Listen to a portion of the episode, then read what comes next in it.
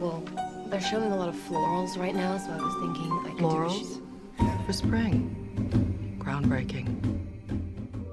Hola a todos, bienvenidos a este sexto episodio de Cinetrola.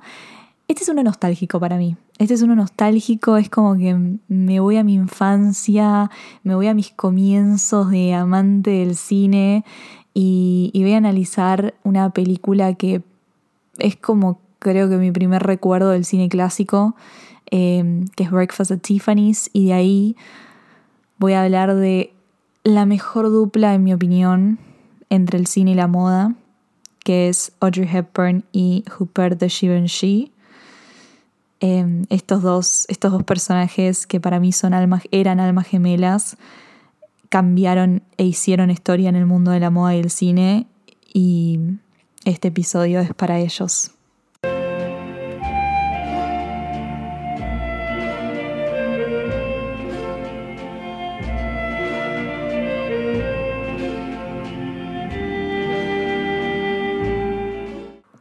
York, madrugada, taxi, ella que se baja con ese con ese vestido negro todo largo, satinado, abierto en la espalda, las perlas, los anteojos de sol, todo es perfecto en el comienzo de Breakfast at Tiffany's.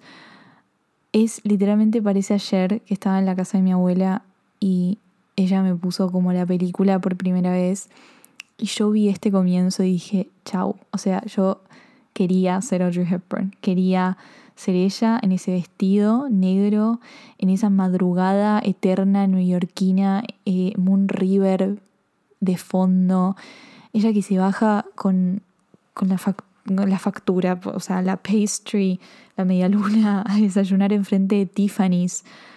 Nos encontramos con un personaje elegante, sofisticado, diferente. Es un personaje, es un personaje, es una persona que, que no te vas a encontrar en la calle, sabes que es algo único, sabes que, que tiene una historia por contar, que viene de algún lado, que está en el medio de esta ciudad que nunca duerme, que en, que en ese momento están todos dormidos, menos ella, ella está sola ahí en la calle enfrente de Tiffany's, los créditos que aparecen en la, vidriera cuando ella está mirando con los anteojos de sol enormes, la tiara, los guantes negros tipo medio de ópera.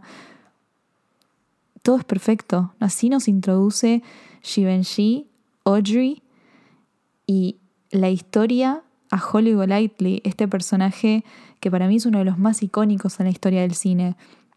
¿Quién es Holly Golightly? A ver, Breakfast at Tiffany's es una película que está basada, eh, es una película de 1961 que fue una adaptación de la novela de Truman Capote. Eh, muy bella novela, se la súper recomiendo. Y, y Truman Capote, cuando escribió Breakfast at Tiffany's, eh, él describe a Holly como una mujer que puede ir por la vida con un vestido negro y con un montón de sombreros. Y eso es exactamente lo que te muestra Givenchy en, y Audrey en la película. Logran captar eso a la perfección. Lo interesante de todo esto es que Truman Capote, cuando escribió Breakfast at Tiffany's, cuando se enteró que iban a hacer la adaptación, él no quería que Audrey actúe de Holly. Siempre se imaginó a Marilyn, en realidad a Marilyn Monroe, actuando de, de Holly Golightly. Eh, y Marilyn Monroe dijo que no. La publicista eh, le dijo que no le convenía tomar ese papel porque, eh, a ver, Holly Golightly es una prostituta, en realidad. es, una, es una prostituta ella. Eh, mucha gente, eso me sorprende, mucha gente no se da cuenta de esto cuando ve la película. Tipo, mucha gente no entiende de qué trabaja Holly, pero es una prostituta. Y yo creo que también eso tiene que ver con la moda y vamos a hablar de eso. Eh, básicamente, la publicista de Marilyn le dijo, no, no te conviene hacer esto. Entonces Marilyn Monroe dijo, no, yo no voy a hacer Breakfast at Tiffany's. Y se lo dieron a Audrey, que era todo lo contrario a Marilyn Monroe. Era como, tipo, totalmente lo contrario del estereotipo, contrario a lo que presentaba ella. Entonces Truman Capote dice, no, no, esta mujer no puede ser, no puede ser tipo mi Holly Golightly, qué sé yo, porque encima el personaje de Holly en el libro está más subido de tono que en la película. En la película lo bajan un montón, por eso es que mucha gente también tampoco tipo se da cuenta de que es una prostituta, pero sí es una prostituta como de alta gama, ¿no? De, de, la, de la alta sociedad. Em, y lo que en ese momento se llamaba Call Girl. Y, y cuestión que nada, se lo van el papel a Audrey se mandó se mandó el papel de su vida, chicos. O sea, creó algo icónico junto con Givenchy. Ese vestido principal, ese negro con la espalda descubierta, se hicieron tres copias, tres copias, tres modelos, tipo, se hicieron tres de esos vestidos. Uno está en un museo en Madrid, el otro está mm, en el Museo de Givenchy y el otro se lo, tuvo Audrey, que bueno, ahora lo deben tener sus herederos porque Rip Audrey Hepburn, lamentablemente. Eh, pero sí, se hicieron tres modelos. Imagínense lo icónico que es esto. Acá se inventó lo que sería el Little Black Dress. Eh, este diseño era muy sofisticado y muy elegante para la época, para los años 60, o sea, estamos hablando de 1961, principios de los 60. Esto fue lo que le dio el despegar a todo lo que sería como el Little Black Dress, tipo todos los, los vestidos negros que usamos en este momento. De alguna forma se lo debemos a este principal que vemos en Breakfast at Tiffany's, no de alguna forma, se lo recontra debemos. Eh, y también cómo ella lo combina alrededor de la película. O sea, la vemos con ese vestido al principio con esas perlas y ese collar de perlas increíble que le llega a la espalda, que está como cortada. Em, después la tiara hermosa, los anteojos de sol, bueno, los guantes negros de ópera, o sea, ya no se introduce al personaje que es Holly Golightly. Después también lo, lo combina con una bufanda blanca, eh, toda larga, Em, con un sombrero, con un sombrero cuando va a visitar a su vecino Sing Sing. Ese sombrero que es icónico también, haciendo referencia a lo que es la frase de Holly Golightly, es esta mujer que puede ir por la vida tipo con un vestido negro y sombreros. Y también acá está el detalle de Audrey en todos los vestuarios que, que tiene alrededor de todas las películas. Ella siempre a todos sus vestuarios le agrega un detalle. O sea, desde en Roman Holiday, por ejemplo, su primera película, ella le agregó un cinturón a la pollera y una bufanda que va alrededor del cuello. Lo que es, eso era algo que ella siempre hacía, como le daba el detalle para que sea para que sea Audrey, para que sea marca de ella. Ella era fanática mal de la moda eh, y todo el mundo lo decía que, que para ella era muy necesario vestir al personaje. Si ella podía vestir al personaje, entonces lo podía actuar. Esto tenía también que ver con su inseguridad y, y, y con todo lo que como medio el miedo que le tenía a ella, ¿no? A la actuación, porque ni siquiera era su sueño, o sea, su sueño era ser bailarina, y de la nada la mandaron a actuar. Y es como que se sentía como medio en un terreno desconocido. Y la moda la ayudó a meterse en esto, la ayudó a como salir adelante. Entonces con Hollywood Lightly ella tenía mucho miedo de este personaje porque, como, como les decía, o sea, Truman Capote, el autor de la novela, no quería que ella lo haga. y dijo, bueno, lo voy a hacer pero voy a hacer una Holly Golightly stylish, ¿no? Muy tipo con estilo y, trabajaron junto con Givenchy para convertirla en esto, ¿no? No solamente desde su ropa, pero tipo su pelo, eh, se hizo reflejos, se, se, hacía como medio un tupé eh, en la cabeza. También tiene tipo rulos en la película, que para la época era súper moderno eh, ponerse como esas ondas abajo en el pelo.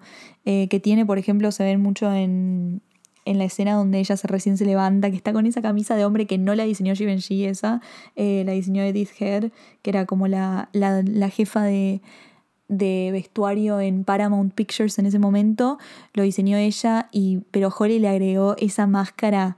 Tipo, ay, no, no, chicos, ese antifaz, ese antifaz verde agua con las pestañas, con los párpados salidos, me parece icónico, uno de los mejores vestuarios de la película, y no fue diseñado por Givenchy, pero está buenísimo. También súper moderno para la época. O sea, era un personaje como atrevido, pero que al mismo tiempo no era como que se o sea, en tu cara te decía tipo, es una prostituta. Para nada, para nada, cero prejuicio, cero nada, era, era un personaje tipo excéntrico, fabuloso, e-, elegante, simple al mismo tiempo, era una elegancia simple, em, pero elegancia en fin, era como este, este esta combinación entre la simpleza y lo chic a la vez y lo francés que se ve en todos los diseños que hace Givenchy, así como diseñador. Después en la película hay muchos eh, atuendos que son como más simples, por ejemplo cuando ella está tocando Moon River y, está con un, un jean y un suéter. A mí me parece hermoso esto. Tampoco lo diseñó Givenchy, esto fue por Edith Head también. Eh, como que ella tenía como los para hacer los vestuarios, para diseñar los vestuarios medio en tercer plano de lo que es en otro en tercer plano de la película.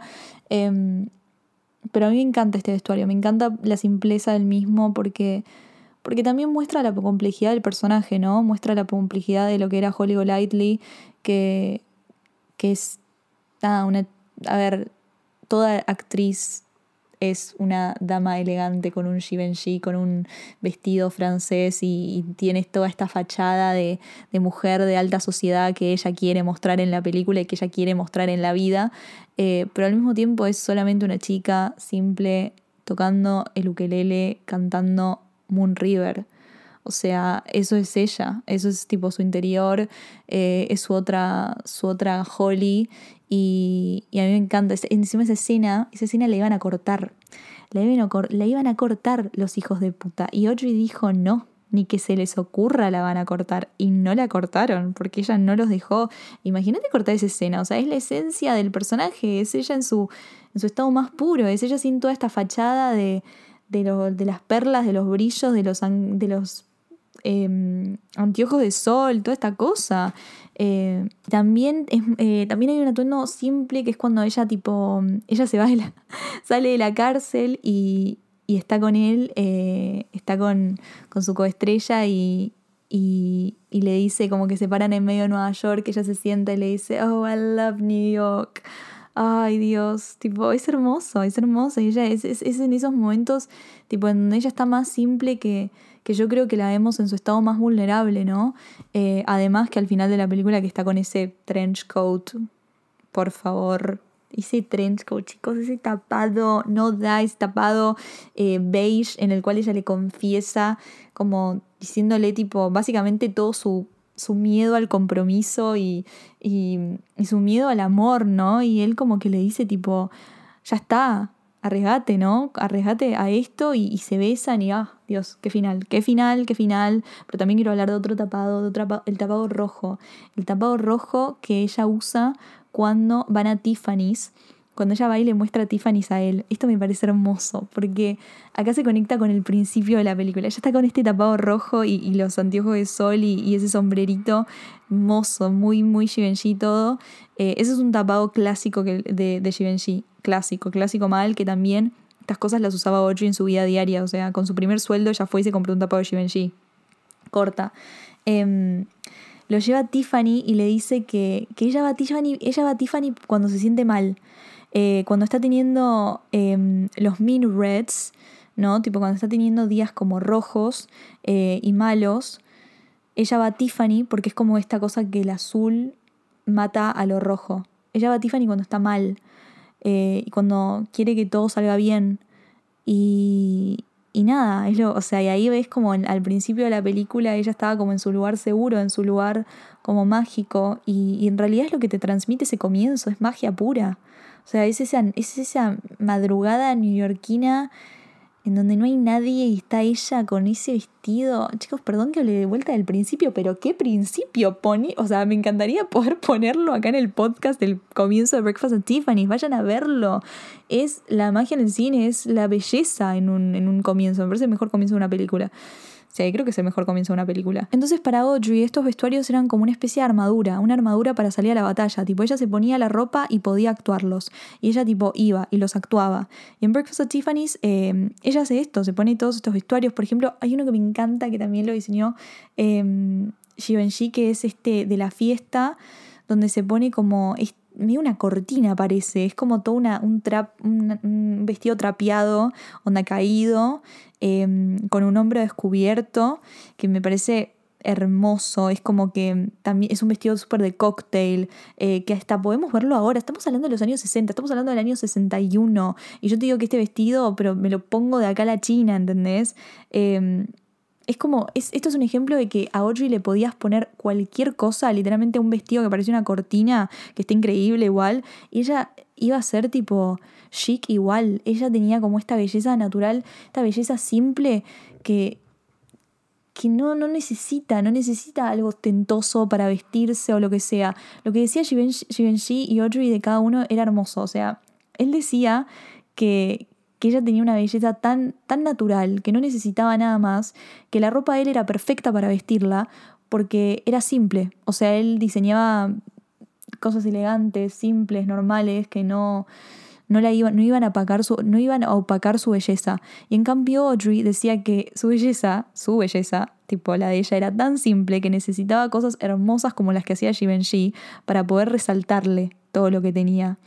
Eh, entonces es lindo, es como esta combinación entre ellos dos, esta relación que, que realmente eran almas gemelas. Para mí, Audrey y Givenchy eran, eran almas gemelas no desde un punto de vista romántico ni nada por el estilo, pero eran dos personas que se encontraron en el mundo de la moda y el cine y se convirtieron en mejores amigos y lograron trabajar juntos para crear personajes fabulosos, no solamente en Breakfast at Tiffany, sino en Sabrina, en Funny Face, en Love in the Afternoon, en, un, en Charade, en un montón de películas. Y bueno, y esto es lo que, es lo que hace Givenchy y, y Audrey en Breakfast at Tiffany, que me encanta. Logran como captar esta cosa de, de quién es Holly como personaje, ¿no? ¿Quién es Holly? Eh, la complejidad del mismo, la combinación entre la simpleza, la elegancia, lo vulgar que tiene su profesión, em, la fachada que quiere dar, lo que quiere demostrar, lo que es, todo eso lo muestran en ese vestuario icónico que pasó a la historia. Y, ellos revolucionaron todo en un montón de sentidos. A ver, estamos hablando de los años 50. Entonces, eh, Audrey Hepburn entra en escena en los años 50, en 1953, cuando gana el Oscar a Mejor Actriz por Roman Holiday. ¿Qué actrices estaban de moda en ese momento? O sea, estaban de moda eh, Marilyn Monroe, Elizabeth Taylor, un canon de belleza voluptuoso, de curvas, mujeres hot, sexys, ¿no? La femme fatal, eh, el que el hombre soñaba con Marilyn Monroe y ese vestido blanco que se volaba con la, de, la alcantarilla. Y la nada viene Audrey, una chica europea de Bélgica, toda escuálida, flaquita, que usaba pantalones rectos, remeritas así, sombreritos, viste, como todo. A ver, ahora ustedes ven a Audrey Hepburn y dicen, es hermosa, ¿de qué me estás hablando? Pero en este momento era como alguna rareza, era una belleza extraña, una belleza que no se veía, que no, no se entendía. Hollywood no estaba diseñando para este tipo de actrices. Como los vestuaristas no estaban acostumbrados a diseñar para cuerpos como el de Marilyn Monroe o el de Elizabeth Taylor. Y entonces de acá también viene todo lo que revolucionan el canon de belleza del que se está hablando, presentan otro estilo de mujer, presentan un estilo de mujer más simple, más elegante, que no está buscando mostrar, que prefiere las chatitas antes que los tacos. Es todo esto. Eh, o sea, yo les puedo hablar de Breakfast at Tiffany's, pero también les puedo hablar de Sabrina, de Funny Face, de Charade. Es como dejan una marca en todas estas películas y dejan dejaron una marca en la moda en sí, en lo que usamos nosotros ahora, en las tendencias, en un estilo, el estilo francés. Yo creo que todo, o sea, no creo, estoy segura que los vestidos negros que usamos, que los vestidos de boda, estilo tipo las polleras bailarinas que se cortan en las rodillas, tipo, todo eso, te lo dejó Audrey Hepburn, te lo dejó Audrey Hepburn y Givenchy todo eso es diseño, porque encima todo se transformó en cultura pop. Todo lo que ocurre en la cultura pop nos influencia eh, inevitablemente, como dije en mi capítulo, en mi episodio de Clueless, em, queramos o no, nos interpela continuamente, es, es, es, donde estamos parados, es lo que estamos viendo, lo que estamos consumiendo continuamente, como cuando yo era chica y vi ese comienzo de Breakfast at Tiffany's, yo quise ser Holly Golightly y eso no lo logró. O sea, sí, el director, todo lo que quiera, pero eso lo logró el vestuario y eso lo logró eh, el guion y lo logró ella, porque a eso voy, no es un vestido y no es Audrey Hepburn, es la combinación de los dos. Cuando estamos hablando de, la de, una, de, de una dupla de actriz, diseñador, estamos hablando de una combinación de los dos, que los dos saben lo que necesitan del otro, que los dos entienden al otro. Y, y eso es lo que son, eso es lo que es Audrey Hepburn y Hooper de, de Givenchy.